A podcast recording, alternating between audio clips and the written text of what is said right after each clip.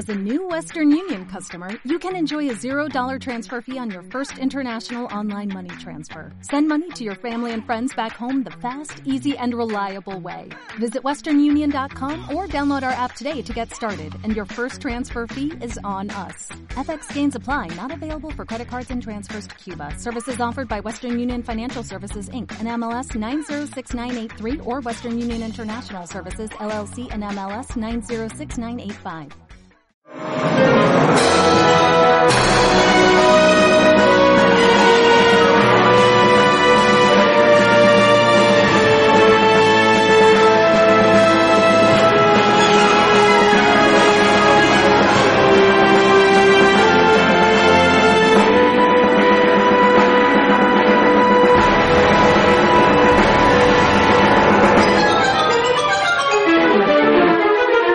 Desde Red Room con amor. Hola a todos amigos y amigas, bienvenidos al segundo programa de la segunda temporada de vuestro podcast de música de cine favorito, desde Red Room con amor. Esta nueva entrega va a estar dedicada a uno de los introductores de los lenguajes armónicos de vanguardia y de elementos del jazz dentro de las bandas sonoras a partir de los años 50, como es el norteamericano Alex North. Para hacer un recorrido por algunas de sus obras más características y sobre su trayectoria, contamos con la ayuda de Frederick Torres, escritor, crítico, que ya ha colaborado con nosotros en anteriores programas y que nos va a hablar sobre su libro Alex North, el viajero impenitente. Hola, Curro, ¿qué tal? Encantado de volver a estar con los oyentes de Red Room y contigo aquí en tu programa. Y más si el motivo es para hablar sobre mi libro Alex North, el viajero impenitente, editado por TV, que analiza la obra de este enorme compositor norteamericano que renovó el lenguaje cinematográfico y abrió tantas puertas al cine actual. Y es que, como hijo de la generación de las galaxias, mi aproximación a la música de cine se realizó a través de esos modos sinfónicos y neorrománticos que recuperó Williams a mitad de la década de los 70, lo que picó mi curiosidad y me llevó a profundizar en la música de cine y a conocer a los grandes clásicos de la edad de oro de Hollywood, como Steiner y Kongol, además de todos los grandes maestros que le siguieron como Herman, Rocha, Waxman, Young, Newman, Tionkin. De este modo, un buen día descubrí en un programa de radio del que me había convertido en asiduo oyente, llamado Nombres de Oro de la Música del Cine, que conducía José Buenagu, una música sinfónica que sonaba diferente, más contemporánea y moderna que la de los compositores citados. Como el programa lo pillé empezado y estábamos en la era pre-internet, Tardé años en descubrir que se trataba de un pasaje de Cleopatra, en concreto aquel en que Marco Antonio, interpretado por Richard Barton, abandonado por sus hombres, se enfrenta en solitario a las tropas de César Augusto, su rival. Era y es una secuencia de enorme dramatismo que el director Joseph Leo Mankiewicz filmó con un espléndido travelling lateral que seguía la solitaria cabalgada de Marco Antonio demandando a sus antiguas tropas una muerte honorable, que era el título que el fragmento tenía en el disco. Según el propio Mankiewicz escribió en la carpetilla de ese vinilo editado en la época, ninguna palabra ni ninguna imagen por sí misma era capaz de expresar la desesperanza, el orgullo y la desolación del personaje, algo que solo el angustioso crescendo, liderado por la trompeta que compuso North, fue capaz de lograr. Cuando escuché esa música quedé impactado, porque más allá de su espectacularidad, se percibía ese componente dramático de introspección psicológica tan caro al compositor.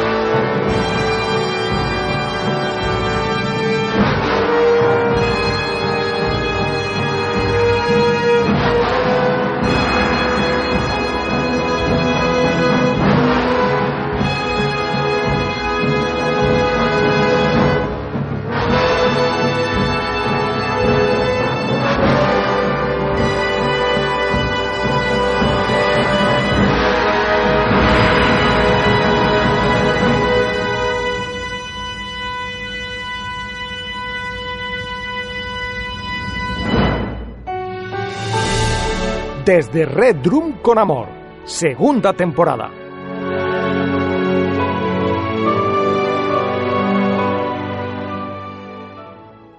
Sigo con mi libro y quisiera destacar ahora su estructura, pues aunque sí que incluí una introducción con los datos y hechos de mayor relevancia de la vida de North, el enfoque no es el de una biografía que ya existía en inglés, sino que mi pretensión era la de acercar su música al lector, analizando las diferentes ediciones discográficas y su contenido, siempre en relación con el film a tratar, por supuesto. Creo que es el mejor modo de descubrir y profundizar en las formas y maneras de un compositor, el más accesible para el aficionado, puesto que el disfrutar de la música en las propias películas puede revestir cierta dificultad. No es lo mismo la escucha del disco evocando las imágenes del film al que pertenece que hacerlo únicamente en su contexto, que es la película, como pretenden algunos críticos e incluso músicos, pues puede resultar un acto tremendamente cansino una vez superada la segunda o tercera revisión de la misma. Un claro ejemplo lo encontramos en el debut de North para la gran pantalla con el tema central de un tranvía llamado Deseo. La inclusión del jazz en la estructura dramática de la partitura, presente ya en los créditos iniciales, permite la audición autónoma de un modo que hasta aquel momento nadie ni siquiera podía imaginar.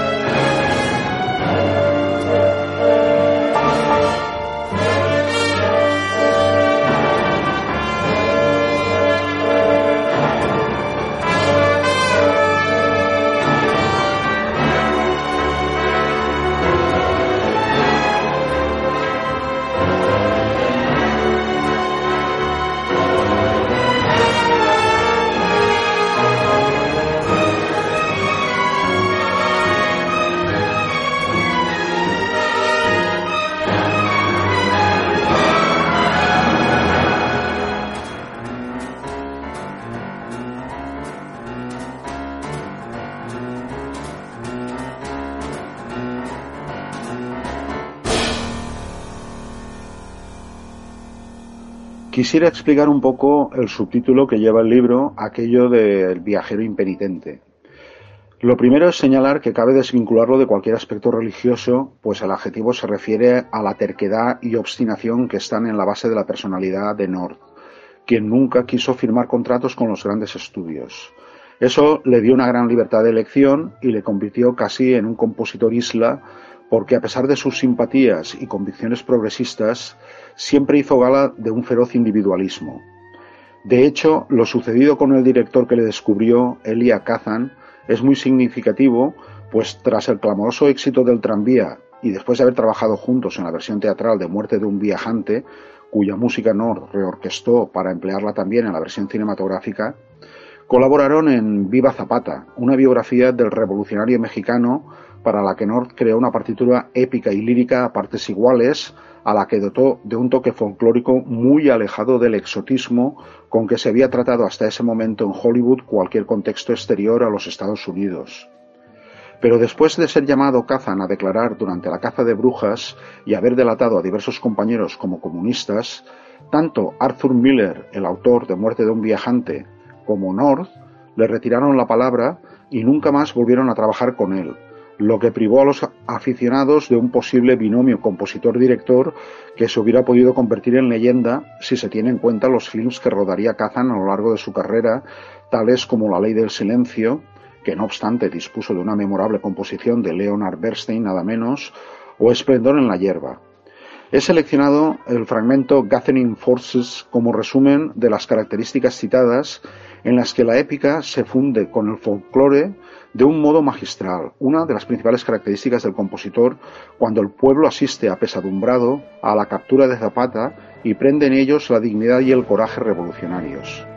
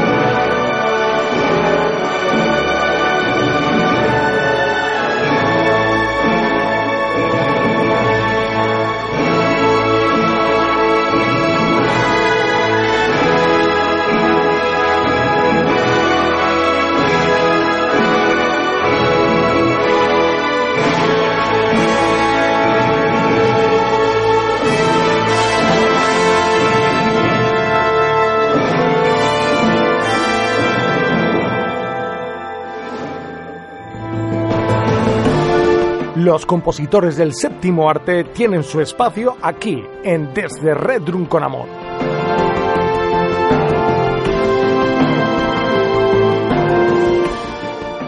North fue un compositor de neta raíz contemporánea, pero también un gran melodista. Su tema de amor para Espartaco no deja lugar a dudas al respecto, pero sobre todo en esta faceta se le recordará siempre por la canción Unchained Melody, perteneciente a esa semi-olvidada película titulada Unchained, que no se estrenó en España, y que trataba sobre unos presos carcelarios en régimen de semilibertad. Fue una canción que compuso a muy temprana edad para Bing Crosby en la década de los años 30, cuando el actor y cantante era muy famoso y que éste rechazó, pues North era en aquel entonces un total desconocido. Veinte años después la desempolvó de sus propios archivos y la presentó aquí, por la que recibió una nominación al Oscar, la única de la película, convirtiéndose a partir de entonces en un estándar de la música americana, siendo versioneada por multitud de artistas de la talla, por ejemplo, de Elvis Presley. Una de las versiones que mayor éxito alcanzó fue la de los Righteous Brothers de mitad de los 60, que luego sería empleada obteniendo de nuevo un éxito espectacular en la película Ghost, ya en 1990, en la que North no tuvo nada que ver, puesto que la partitura fue encomendada a Maurice Jarre, pero que gracias a ella el disco compacto alcanzó la categoría de auténtico suceso musical, obteniendo incluso el disco de oro por sus múltiples ventas.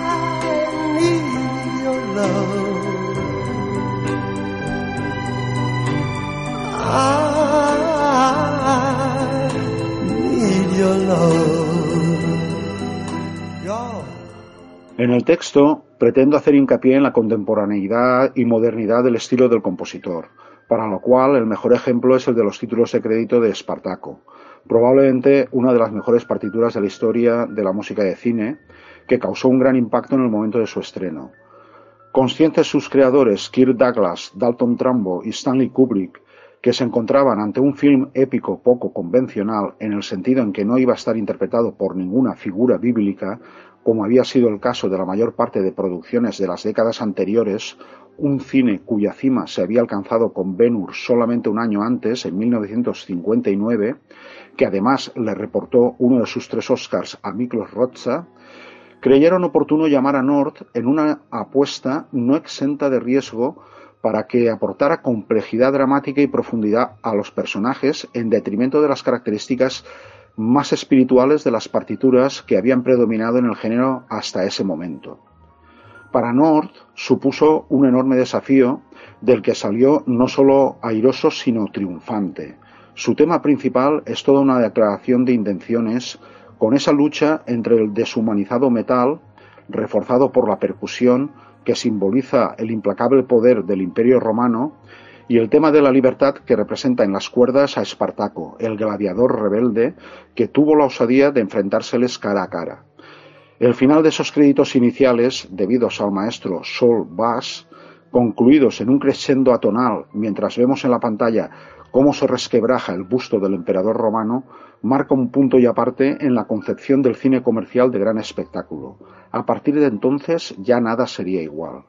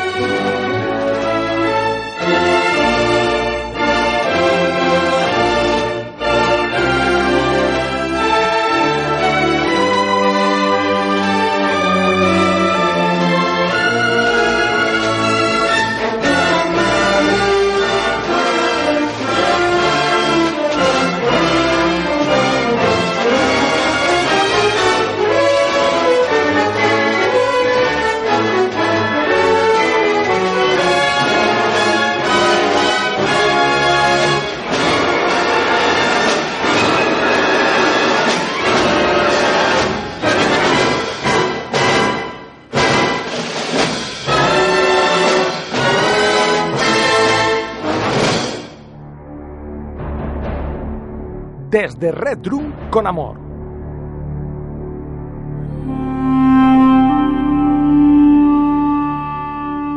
Aunque esa apertura de expectativas supuso una ampliación del espectro del trabajo del compositor, Nord siempre tuvo preferencia por el cine de carácter literario. Una predilección poco común entre los compositores que suelen huir de este tipo de proyectos dada la importancia que cobran los diálogos en detrimento de las partituras, que suelen pasar muy inadvertidas. Justo lo contrario de lo que obtenía Nord, que trabajó en densas adaptaciones de los mayores dramaturgos y escritores norteamericanos, y algunos otros como James Joyce y Malcolm Lowry. Un buen ejemplo fue el drama Quién teme a Virginia Woolf, con el que debutó Mike Nichols, protagonizado por Richard Barton y Elizabeth Taylor, que en aquel momento vivían momentos complicados en su matrimonio real y con cuyo morbo jugaron los productores. La pérdida de un hijo era el desencadenante de este drama lleno de fuertes diálogos entre dos matrimonios, uno de mediana edad y el otro mucho más joven, para el cual, sin embargo, Nord compuso una bella zarabanda como contrapunto al dolor que golpeaba y resquebrajaba a ambas parejas. Una partitura provista de ese toque especial y único que poseía el compositor y que resultó nominada al Oscar, algo que tiene un mérito especial dado el carácter dramático y dialogado de esta producción.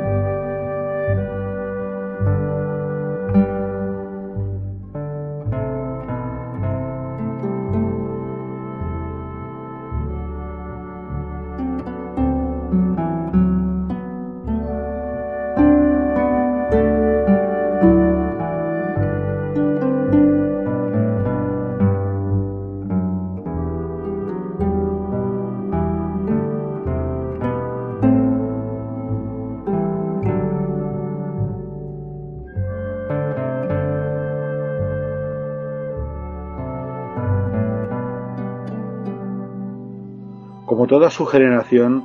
Nor padeció el relativo abandono a que fueron sometidos los compositores sinfónicos en detrimento de los ritmos pop que invadieron el cine comercial bajo la influencia del enorme éxito de los Beatles. Compositores como él y como Elbert Bernstein o Leonard Rosenman fueron relegados eh, a favor de otros más acordes con el signo de los tiempos como Burt Bacharach, Neil Hefti o los franceses Francis Lay y Michel Legrand. Mientras Bernstein se refugió en comedias de nuevo cuño y dudosos resultados en lo tocante a la calidad, como Los incorregibles albóndigas, otros, como Nord, echaron mano de la televisión donde lograron marcar la diferencia. Por ejemplo, con el gran trabajo para la serie Hombre rico, hombre pobre, una partitura provista de drama que no desdeñaba el empleo de ciertas ínfulas nacionalistas, como se puede apreciar en su tema principal, pues en esta historia de vidas paralelas entre el hermano perdedor y el ganador de gran tradición en los Estados Unidos, también andaba mezclada la política.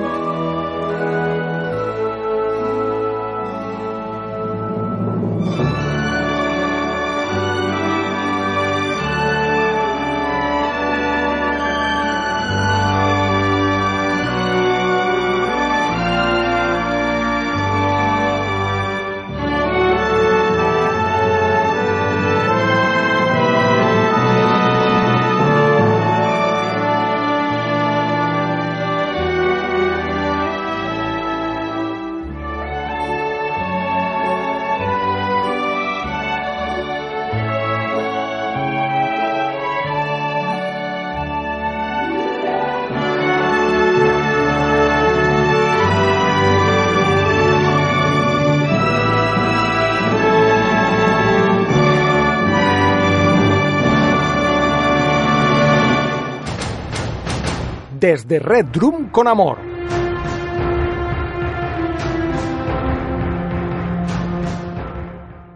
Al respecto de aquellos tiempos de supervivencia, creo que es interesante resaltar una anécdota protagonizada por Jerry Goldsmith,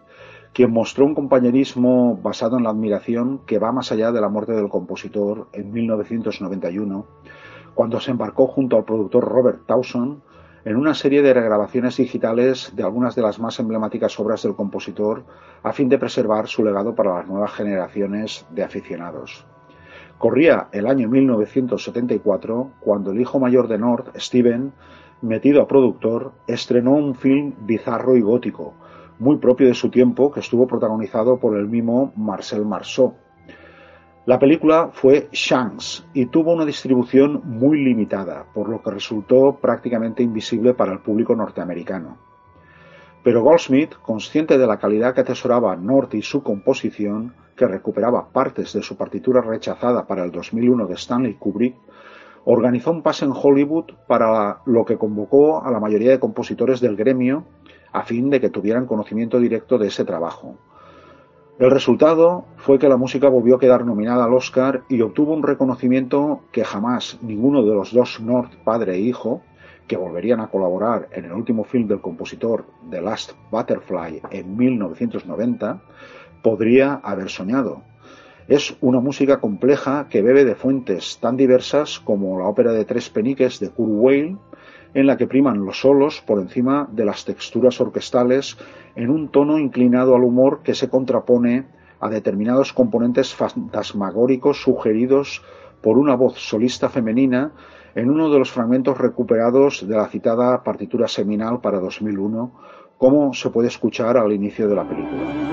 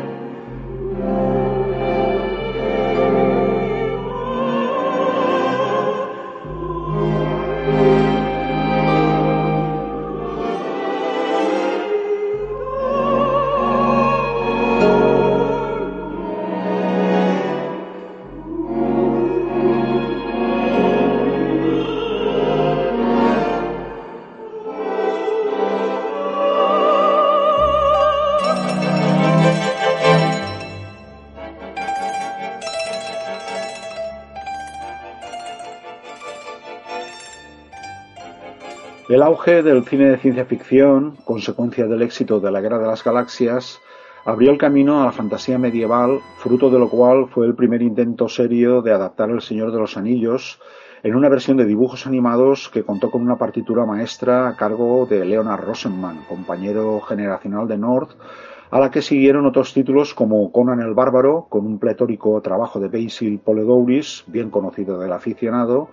o Excalibur, que empleó a la limón música clásica con Wagner y Orff a la cabeza, junto a la compuesta por Trevor Jones, que más tarde legaría joyas del género como El Cristal Oscuro.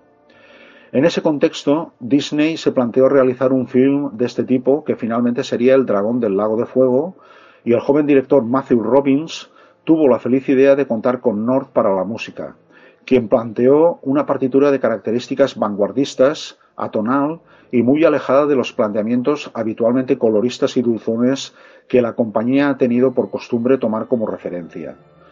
North se ilusionó mucho con el proyecto y creó una partitura maestra de gran calado orquestal que fue una de las más admiradas de aquel año 1981, llegando incluso a estar nominado al Oscar junto a otras más populares como En busca de la arca perdida de Williams o la ganadora Carros de Fuego de Vangelis. El fragmento elegido Dragon Sword Inc. vuelve a recuperar fragmentos desechados de aquella partitura original para el 2001 de Kubrick, toda vez que queda perfectamente contextualizado en este nuevo proyecto.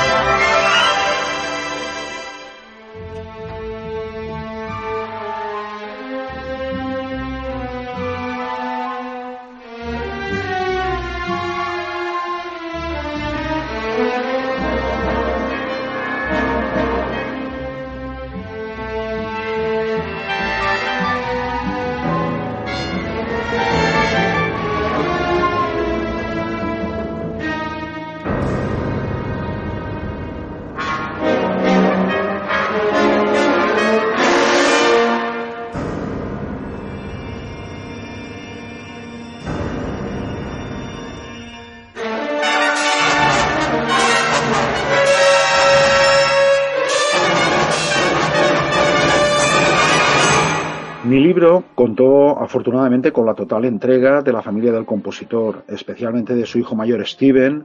que escribió un revelador y extenso prólogo, y de su nuera Abby, también productora musical, que se encargó del epílogo antes de finalizarlo con una ilustrativa entrevista con Robert Towson, productor, como sabéis, de una de las más veteranas e importantes compañías dedicadas a la edición de música cinematográfica, como es Varese Sarabande, y que ha recuperado en formato discográfico un gran número de partituras del compositor durante las últimas décadas. Todos ellos destacan la reconciliación del compositor con un director como John Huston, con quien North trabajó por primera vez en Vidas Rebeldes en el año 60 y para el que compuso casi media docena de partituras durante la década de los 80, algo que volvió a poner al compositor en la primera línea de Hollywood. Entre ellas destaca la testamentaria Dublineses, en la que North volvió a echar mano en una breve partitura de un tema preexistente, que el compositor supo dotar con sus arreglos de un poderoso halo poético.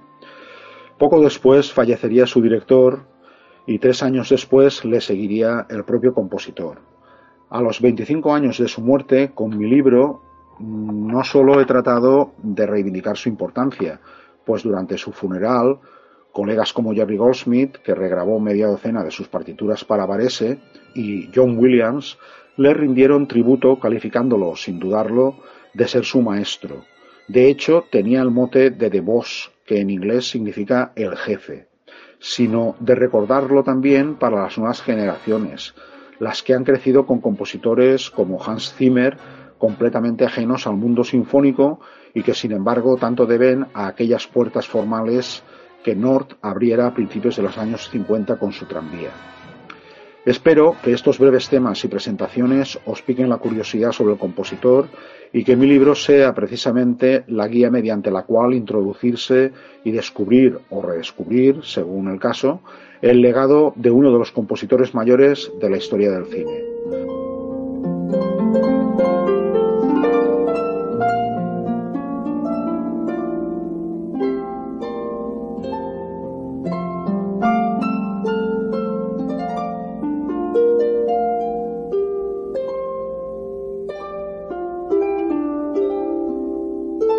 Esta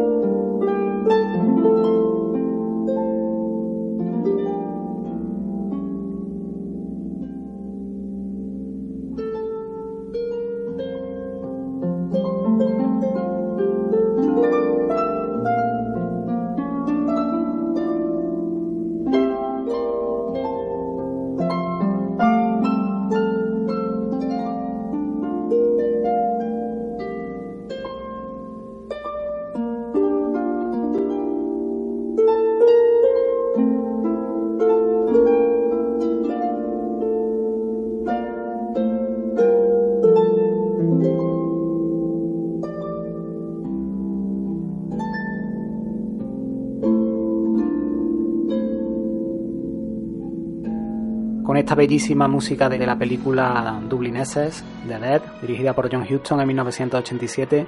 llegamos al final de este podcast dedicado a la figura de Alex North. Ha sido una maravilla aprender tanto de la mano de Frederick Torres, que es uno de los hombres que mejor conocen a este gran maestro de la música de cine. Y os invitamos al próximo programa de la segunda temporada de Desde Red Room con Amor. Un saludo y hasta la próxima. Muchas gracias por estar ahí. Un abrazo.